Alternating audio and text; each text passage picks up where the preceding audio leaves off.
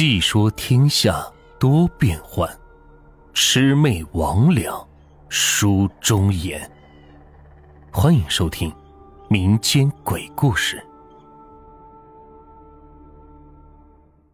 今天的故事名字叫《捞死人》。这个故事发生在我爸身上。我生活的地方在大西北，因为水少的关系。以前我们这里会游泳的人很少，基本都是旱鸭子。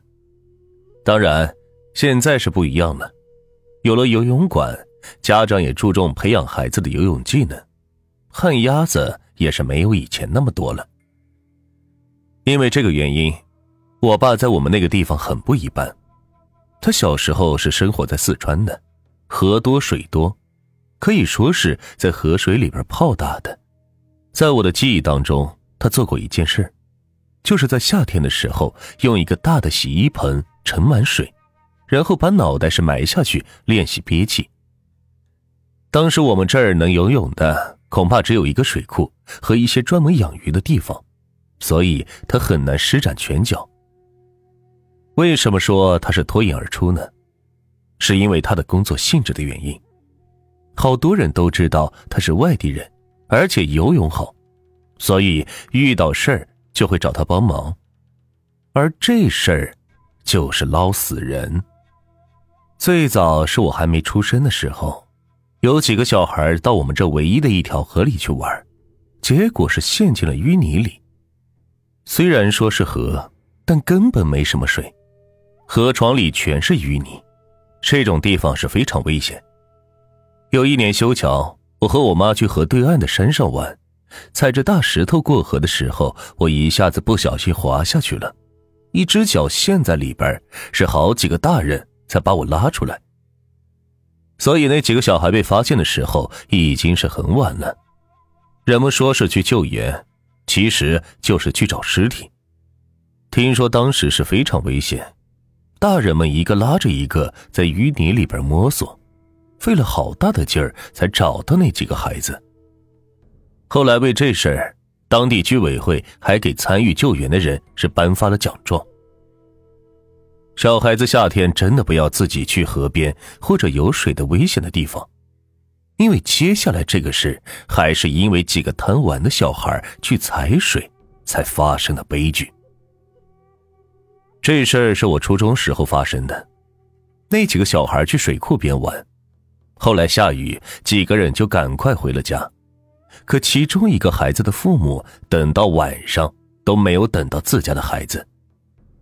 满村子是问了一遍，才感觉是大事不妙，赶忙是去到了水库，就看到了孩子的一只鞋还在水库边上。我们那边的那个水库水很深呢，加上当时天色太晚，也没人敢下水。多说一句，我们这边并没有专门的水上救援队。因此，孩子的父母无助的守在岸边。我想，如果不是有人拦着他们，恐怕做父母的也会跳下去了吧。第二天，县上的消防、公安等组织人来打捞，但是没有什么结果。有认识我爸的，知道他水性好，就叫他去帮忙。我爸这个人也是个热心肠，听说这事也没和谁商量，直接就去了。结果去了一看，居然只有他和一个养鱼的农民会水。他和那个人在水库里边是潜了几个来回，可那水库实在是太深太大，他们最终是一无所获。后来就用拉网在水里边拉，那大拉网是十几米长、几米宽，网了一两天也是毫无收获。这时候就有人怀疑，这孩子到底是不是落水了？还有人提出疑问，说这孩子是不是被人贩子给抓走了？这个孩子的家长实在是没有办法，就带着孩子落下的鞋子去找看事的阴阳。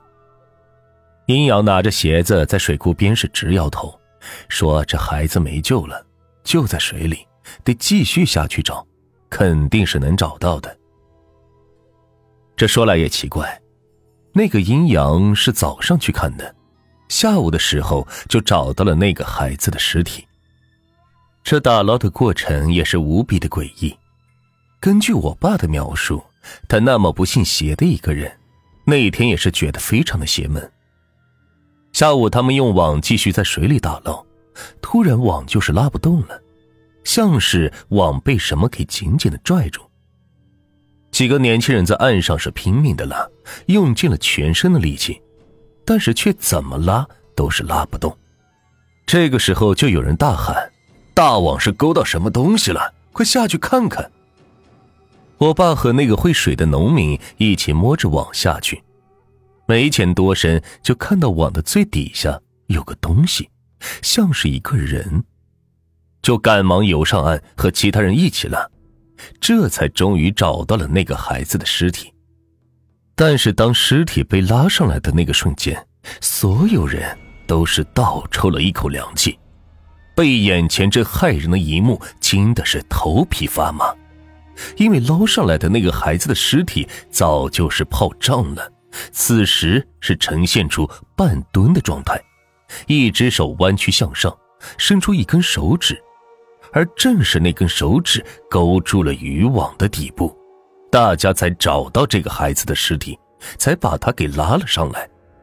孩子的家人自然是千恩万谢，不过那时候民风比较淳朴，不会因为这么一点小事就要钱的，大家也都是相互帮忙罢了。这件事情之后，还有一件事情让人是印象深刻。这件事发生在我父亲的领导身上。那是二零一六年的夏天，当时我是在放暑假，大中午的，我们全家正在午休。中午我睡得正香，忽然是来了电话，我睡的是迷迷糊糊，也不知道是发生了什么事情。走出房间门一看，发现我爸是边打电话边往外走，急匆匆的出了门。我妈看我爸这么着急，就跟着追了出来。我也以为是出了什么事，也就赶紧追出去。到了楼下一看，看到爸爸上了一辆车，我妈在车边是说着什么，但是看我爸的样子，事情是比较着急，坐上车就走了。我妈回来之后，我问她是出了什么事，她告诉我，打电话的是我爸的同事，说我爸的老领导这会儿在郊区一个小水库落水了，让我爸赶紧去帮忙救援。听了我妈的话是很吃惊，郊区离城里还是挺远的，我爸现在赶过去怎么可能是来得及救援呢？而且我爸已经很久没游泳了，年纪也大了，哪还像年轻的时候那么利索？这万一领导没救上来，再把我爸给搭进去，这该怎么办？我妈和我担心的是一个问题，也是急得团团转。他刚才一听到电话里的情况，就阻止我爸，不想让他去。但是人家车子都已经开到楼底下了，再加上我爸那个性子，怎么可能是拦得住呢？我们在家里急得像是热锅上的蚂蚁。刚开始给我爸打电话，他还敷衍的回上一两句。后来他说他要下水去了，之后电话是一直打不通，叫他去的那个同事的电话也是一直处于无人接听的状态。他走的着急，也不知道具体地点到底在哪里。我们就这样焦灼的等到了夜里一点多，才听到楼下有人过来闹哄哄的，我爸的声音也就从楼下传了上来。我当时忙的打开门，看到我爸是跌跌撞撞的上楼，衣服上满是泥土。他看到我们后是露出了讪讪的笑。他扬了扬手里的黄纸，叫我去拿个打火机过来。我们心下了然，那人是没救上来。我们这边也有个习俗，就是去过白事或者见过亡者，回家是要在门口点燃黄纸，从上面跨过去的，才可以进家门。我们看着我爸做完这些进门，他洗了把脸，一脸疲惫的坐在沙发上。这才讲起了今天所发生的事。